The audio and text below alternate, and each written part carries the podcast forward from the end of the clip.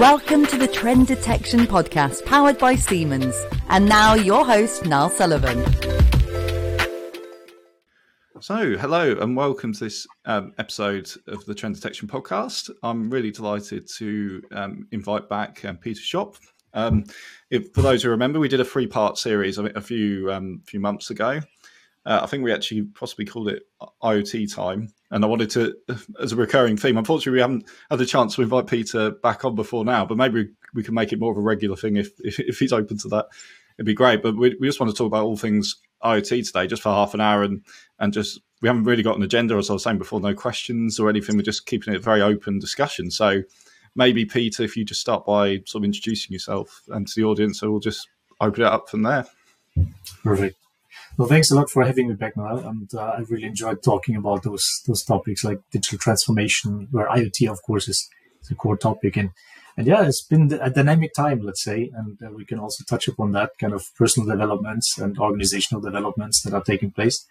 Um, well, just kind of a big little bit of background about myself is that uh, I've been a long-term Siemens employee for 14 years now in various managerial roles in, in sales, uh, mainly uh, but also strategy and business development, um, covering project management, covering sales um, from from a commercial point of view, but now also from um, well a regular sales point of view, being the sales leader for MindSphere, which is now Insights Hub uh, uh, until recently for EMEA.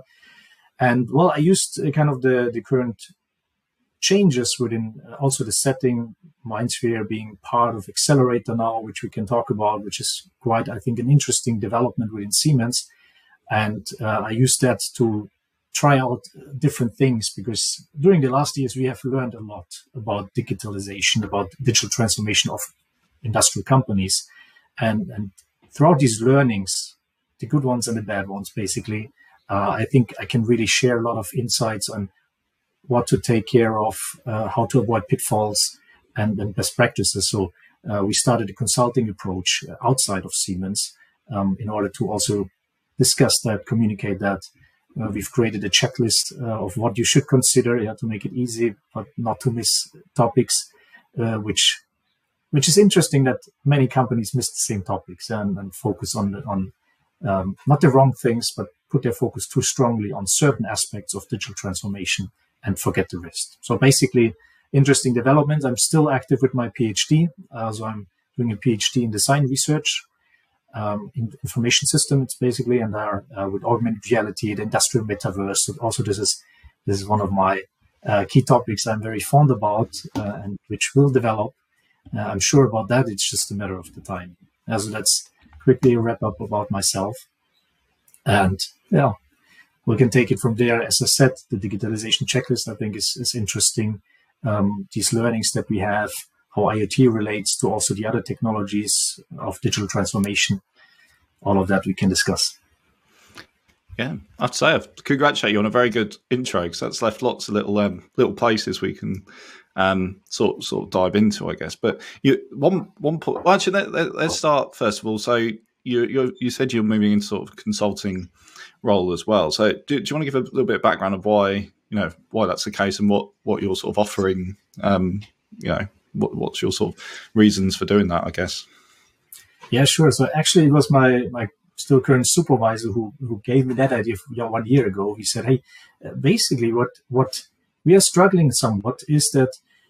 Um, many people reach out to Siemens because Siemens is an innovation leader in the industry. And they want to understand what is IoT, for example. What, what can I do with that? What's this digital transformation kind of thing? What is the digital twin? And so they come with a lot of questions. And while we have been in a sales role promoting our MindSphere IoT platform or, or software as a service or IoT as a service solution, um, this has been a little bit uh, a friction, let's say.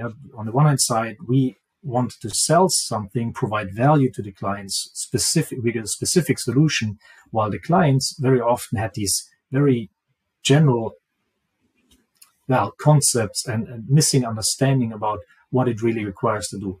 And therefore, it was actually his his uh, idea to say, "Hey, uh, why you you explained this so well? Why don't you start a consulting? That would be actually great." So um, I, I had a lot of my plate uh, on at that time. Yeah, with, with this augmented reality project I drive within Siemens, IoT, being a sales leader for EMEA, and my PhD.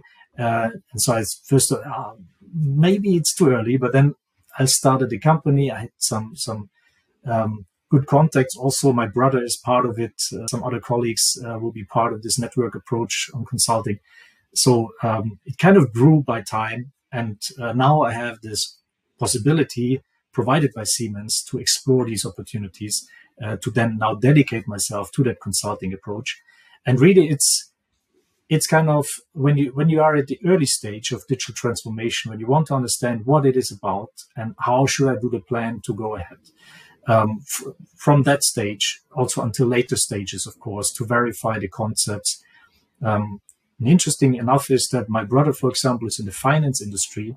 So he's he's he has been a portfolio manager until recently and he wants to consult portfolio managers on hey how do you use ai tools and I've been thinking that fits very well together with our approach for the industry because many portfolio companies are heavily invested in industrial companies. But industrial companies that don't have a digitalization strategy, that don't have an AI strategy, that don't have a data strategy going forward, they will struggle. Uh, maybe not this year, maybe not still next year, but the years to come. So it's very important actually for also investors in companies to understand if their invested companies have such strategies. And, and there we can come in and say, hey, we can provide you a digitalization strategy, support you in that process of doing so, a data strategy, and and connect it to your your company strategy. And I think that is also a very relevant point and one of the pitfalls many companies do because they kind of disconnected. Yeah, they have their company strategy and then they have some kind of pilot project on digitalization, uh, and it's not connected. And that's that's also a problem on how you position digitalization projects uh, with the management, how you get the resources, how you they get they get the buy-in of people, uh, touching upon change management, which is again another pitfall many companies don't put enough focus on. Yeah, so many things, and then I think we can share a lot of these learnings that you had from the past. No, no, exactly, exactly, and it's interesting. Yeah, I think that's a really good point about business strategy. I think people sometimes forget to, to, connect the technology. The reason why they're procuring a technology and connecting that to the business strategy and the business outcomes they want to achieve. So I think that's a very important, um, a very important point. Well, I guess that's actually also yeah, my yeah. entry Sorry. to the checklist. If I may interrupt shortly, yeah, no, no, it's exactly what you pointed out. It's basically uh, there was a nice graph. I found it in the internet somewhere. I like these these uh, knowledge uh, pictures from the internet uh, information graphics and else. And it basically showed how, how companies normally look at digital transformation. And it's a kind of a big chunk of technology, a little bit of process and very small the people. And normally it should be quite balanced. Yeah, you should focus on technology, of course, but you should also look at your processes, derive use cases out of those, uh, and look what's the impact on your digital transformation on processes, and also about the people. And that is that is one of the most fundamental things people neglect to think about who is impacted in what kind of way and how is that basically resonating with their target structure, but also with their personalities uh, and with the company culture and, and those things. I mean, there, there's sayings out there everybody knows, yeah, like kind of um, company culture eats strategy for lunch or something like that.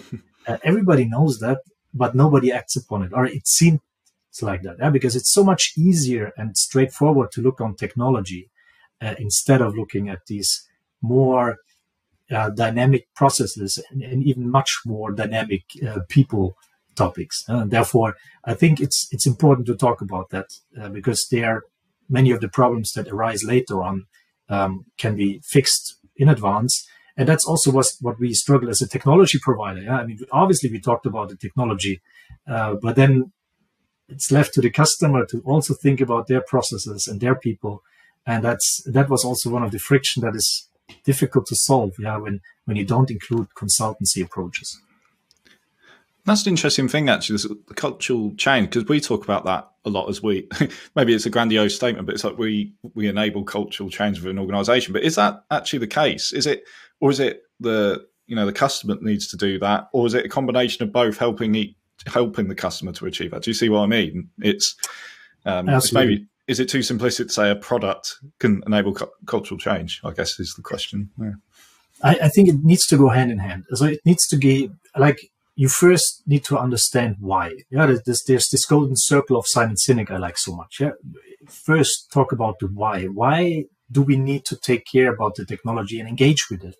And that's basically the understanding to generalize it. Uh, I mean, each company can define it a little bit different, but to stay relevant over the next years, because those companies that will not engage with novel technologies, they will be out of business in some few decades. And if you want to go that short sighted um, as a leader of a company or as an employee of a company, um, that's really, I think, when, when you show the right analysis and talk about these these changes that are upcoming that people understand so this why understanding and then you can talk about the how. Well, how do we do that? Okay, we need to change. We need to have these industry 4.0 concepts in mind, these North Stars uh, in mind to change our company going forward.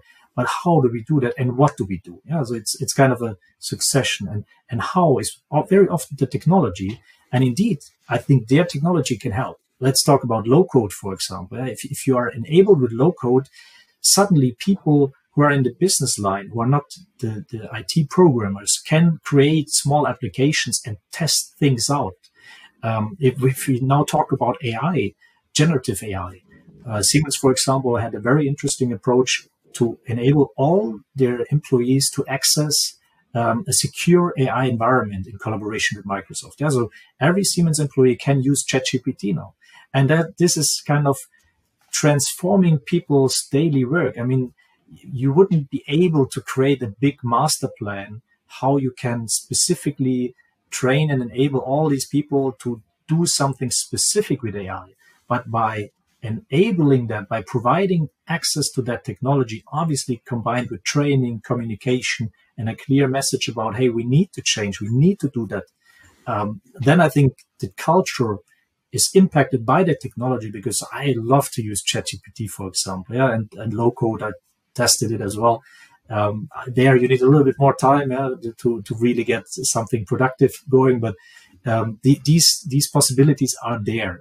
And I, for example, my augmented reality project also something that you can explore with. Yeah, this is, this is an application where you can post content everywhere. For example, you place an IoT dashboard next to a machine, and you suddenly have a communication pane, an HMI, a, a virtual HMI but localized and personalized. And so things that you can explore, that you can just try out, and then you find out um, what how it could in, influence your processes. And this step by step changes people's minds. Yeah, so the, the, the, their relation to technology. If, if it's always kind of a master plan and this is what you need to do, it's much more difficult than when people within a company can start exploring um, because it's easy and easy to use uh, easy access, uh, what a company can then provide to the employees.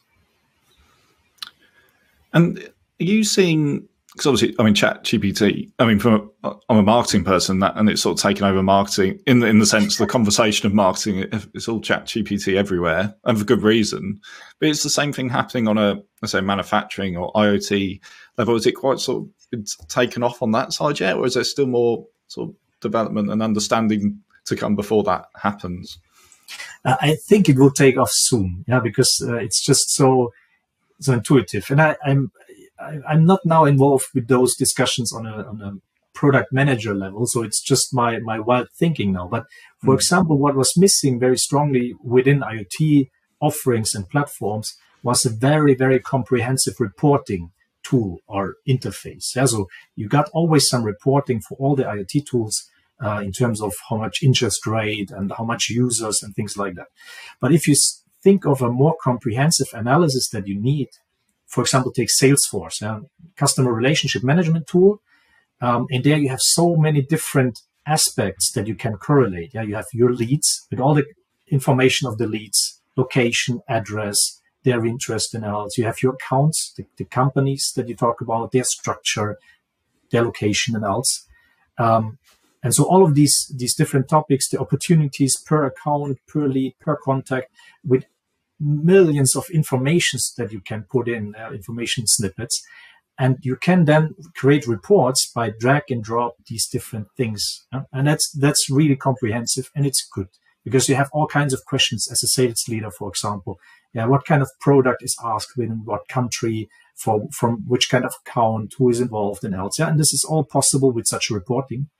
Transferring that to iot then if if it's rolled out you have similar reporting requirements you want to understand which machine was operated or changed maintenance type of things by what person, how much interest rate, what application had what kind of impact, created what kind of notifications and else. So these, these questions are building up in complexity. And now if you use ChatGPT, for example, or generative AI, large language models in general, you can suddenly from the logbooks that you have forget about these complex reporting tools. You, you just put uh, an interface, a large language model interface on top, and you can suddenly ask a large language model very intuitively all these questions.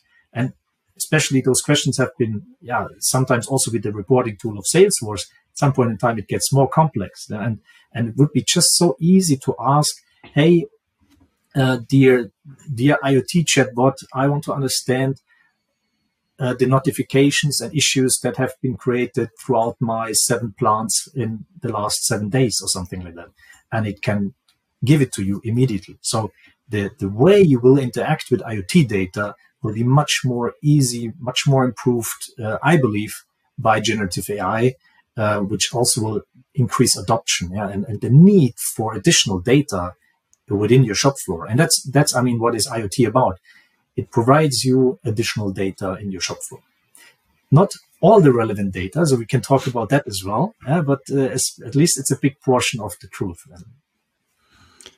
Exactly, exactly. I guess, again, I, the thing I get with Chat GPT is again about focus on the business outcome because again it's it's um, tempting just to think oh this is really cool what it does and have a play around with it but actually what, what you're saying there is actually leads to it can or sorry it can lead or potentially lead to like really significant business outcomes. If you can, if you're like say, reporting across seven plants, and you can ask Chat GPT to summarize that into a, a, concise report to management, how much time does that save you? You know, which you can focus on elsewhere.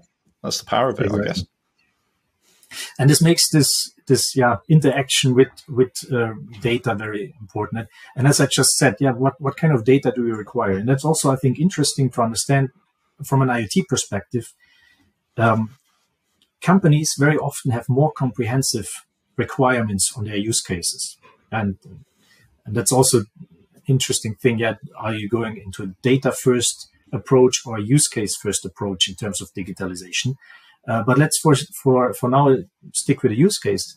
Many use cases actually require not only IoT data, which is providing you data from machines in your shop floor, so the production machinery data, but also they require data from the product, the, the produ- produced product as such, or the process. Yeah, so these are basically three elements the production machine, the product, and the process that come together. And with IoT, you have one part of the truth and somewhat part of the process action.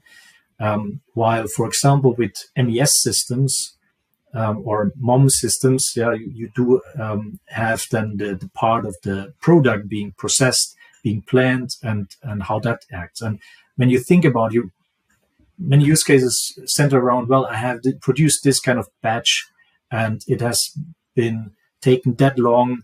What have been the uh, the parameters of the machine? How did the machine produce that batch, and what was the outcome? Yeah, in order to optimize that that as a package. And for example, with, with Siemens, I mean, this MindSphere towards uh, accelerator move and becoming insights hub that also combined it now more and brought it closer together with this MOM um, manufacturing operation management systems, which which then talk about different things like quality and also um, inventory uh, and, and provide you a more comprehensive view on your shop floor. And to make it easy, you can then ask something like a large language model to for this analysis. Uh, but you need the data first. You need to have all these these topics structured in a way that that such a large language model can understand. And as you as you mentioned it, Peter, and you mentioned it, I guess towards the start as well about um, Siemens Accelerator as well. So maybe you could explain a little bit about uh, you're not the con- the concept of that, you know, what it is, and and you know what's it there to achieve. Let's say.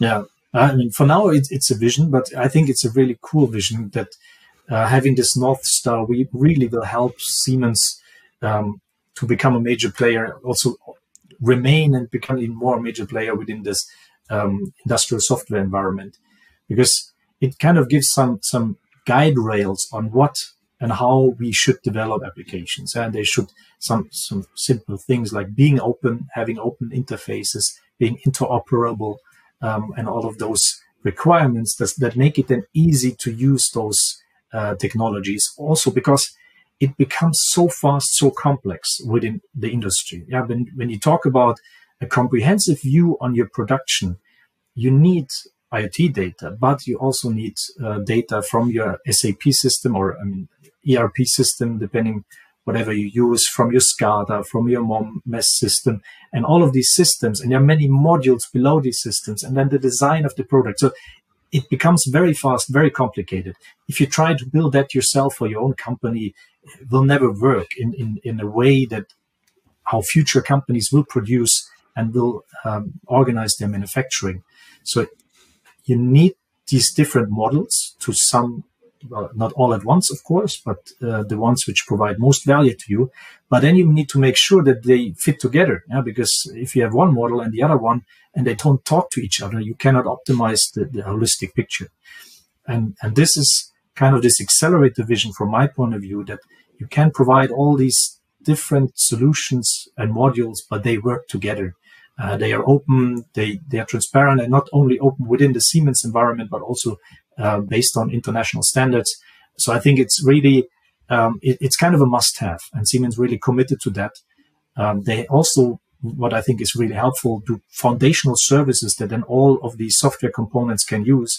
And much of what we developed during the MindSphere time is now part of these foundational services within Accelerator. So that makes it much stronger uh, than than uh, before. I mean, in terms of access, uh, orchestration, in terms of cybersecurity, um, data governance, and else. Yeah, so all of these these topics will be shared um, and will then just excel these single offerings uh, much faster. And so I think really cool approach, um, really good strategy. It will take some time to be fully operational in all aspects, uh, but I think the approach is, is the right one.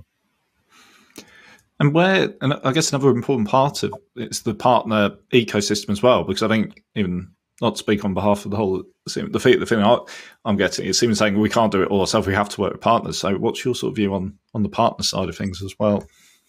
Yeah, that's definitely a big portion of that. Being that open, uh, Siemens also clearly communicated uh, that they cannot do everything themselves. Yeah, and so this partner ecosystem will grow by on different levels. Yeah, so applications that are built, um, implementation support. And like me, I mean, I'm leaving Siemens soon, so I hope still that I'll be in that uh, environment of how we as as partners um, working together in different areas uh, just provide the best to customers, to end customers, uh, and be efficient about it. Share knowledge, share pitfalls that others uh, already experienced, so I think this this partner ecosystem, I'm really counting on it because that was one of the reasons I, I decided also to take that step because I still believe in the Siemens story and the success of, of this approach.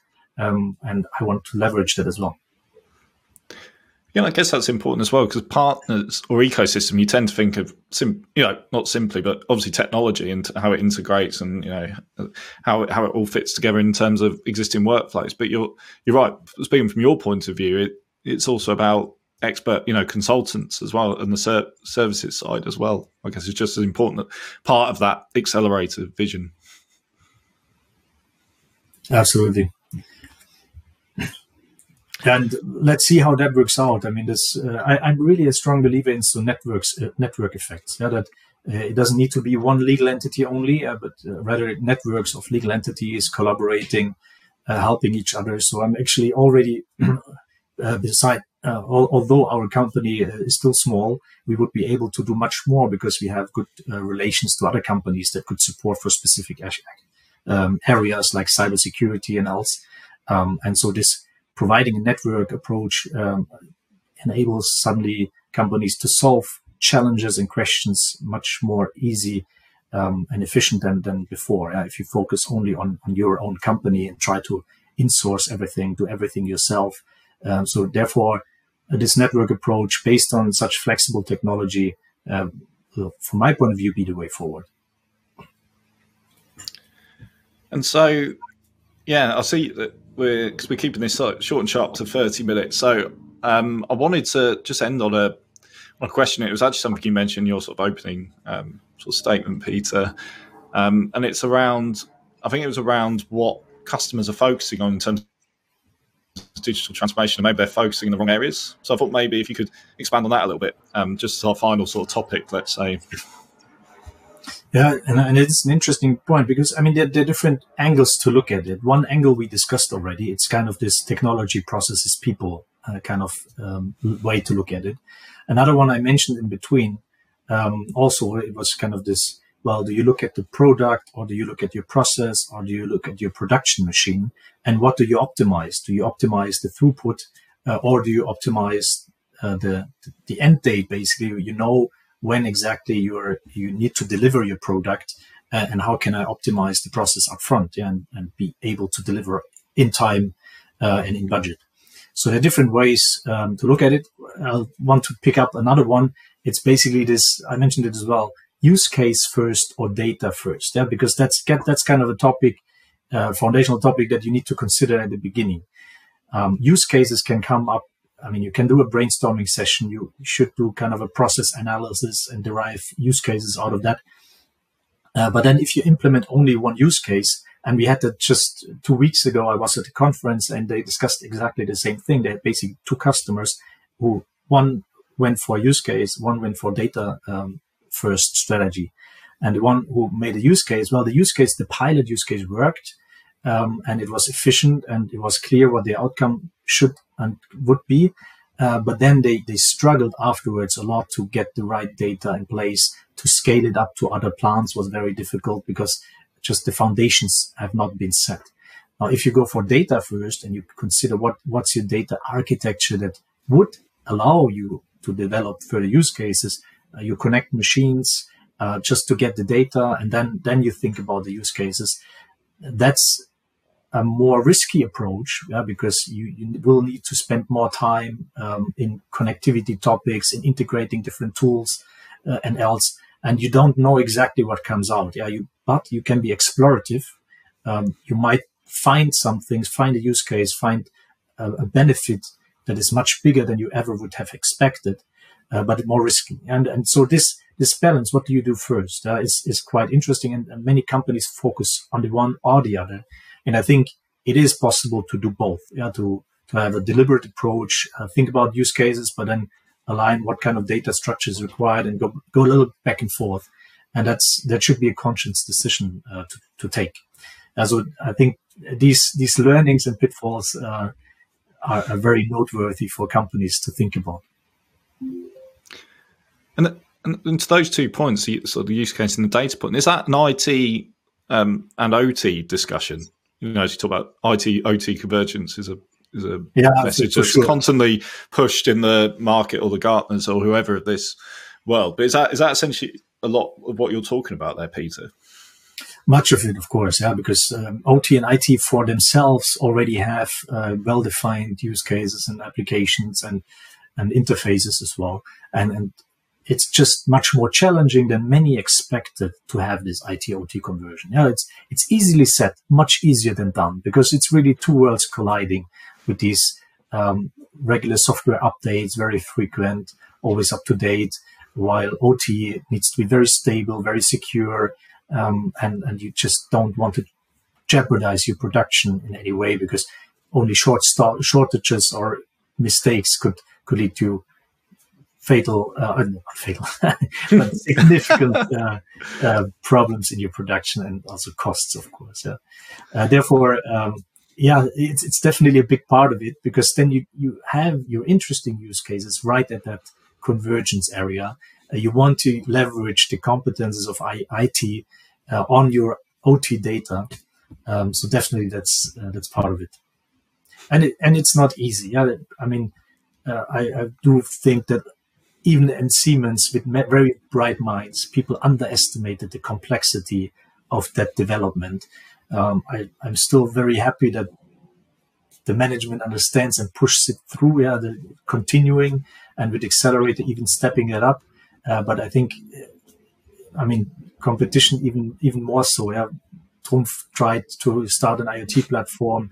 General Electric t- tried to do that in the past. So many companies, and actually there was a high volatility in terms of how many IoT platforms are, are available, uh, and that's only the because IoT is kind of, if you think about it, the, the, the spot to start this IoT, um, IT OT conversions, because it's in principle, if you talk about the internet, Internet of Things, you would use cloud.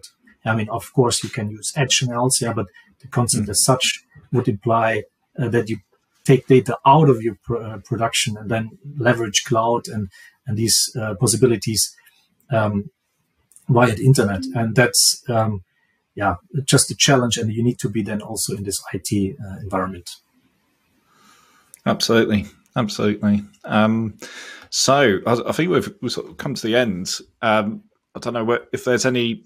Well, I guess we've sort of. I think you've summarised it quite well at the end, um, Peter. I guess we did. Like I said, we didn't really have a theme for this. I think we did quite well to speak for half an hour. Deserve a pat on the back for that, or maybe mainly you because you you'll do most of the talking. But um, is there any other final thoughts you want based on sort of the discussions we've had this morning? Uh, just, I mean, be be aware of what you get into. Yeah, with digital transformation as companies, I, I think, um, and it, it, it, does require to have strong partners uh, to understand what what they are getting into. Um, also, don't neglect uh, the process point of view. There, there are nice processes which can help you to to run through a digital transformation like OKR. It's kind of it's objectives and key results uh, kind of process where you define clear objectives and and the results you want to achieve and define this per team to to really have this transparency and why you do it, who does what, and drive this change management through people and processes, um, and combine that with technology. So it's it's really something where you you can do a lot of things right, and you must do it as a company. I, am convinced about that. Otherwise, uh, companies will fail. Uh, but it's a challenge, and you should understand this as as a challenge for the company to have this digital transformation. I think many companies don't have that yet. Very clear that it's it's really required, um, and and I'm worried about that a little bit because especially in Europe we're not uh, that IT affine so I, I'm really um, trying to convince people, eh, especially in Europe, yeah, to, to really be active uh, and not um, to wait too long because it's you cannot catch up in a short time. Yeah, it's really it takes time. It needs to change the mind of people. It needs to change the culture. And if if you wait too long, uh, it will be really difficult. And there are great partners out there. Yeah, Siemens being one of them, Schopf Meta Consult being another one now. and, uh, and I think that that is really something that you within a network of partners uh, that's really something to be to solve. Yeah. Yeah. No, excellent, excellent advice, and a, a nice plug there, but a, a good plug, um, I think, um, for you, for you, Peter. I guess. Um, so that sort of wraps things up. I'd also suggest actually following Peter on LinkedIn as well. There's very interesting updates there. So I'll um, when we post the, this episode in the show notes, there'll be a link to to Peter, so you can connect with him as well um, and find out more about his consulting business as well. But um, for now, I think we'll just say goodbye and thank, you, but not farewell, because I will invite you definitely back on, Peter, again to do this a bit more regularly. I've you know, it's flown by as usual, but um, yeah, thank you for taking part, and yeah, hopefully speak to you again soon. Thanks a lot for having me. Take care. That's okay. Thank you, everyone. Bye bye. Please like and subscribe on all major podcast channels and find out more about Senseye predictive maintenance at Siemens.com.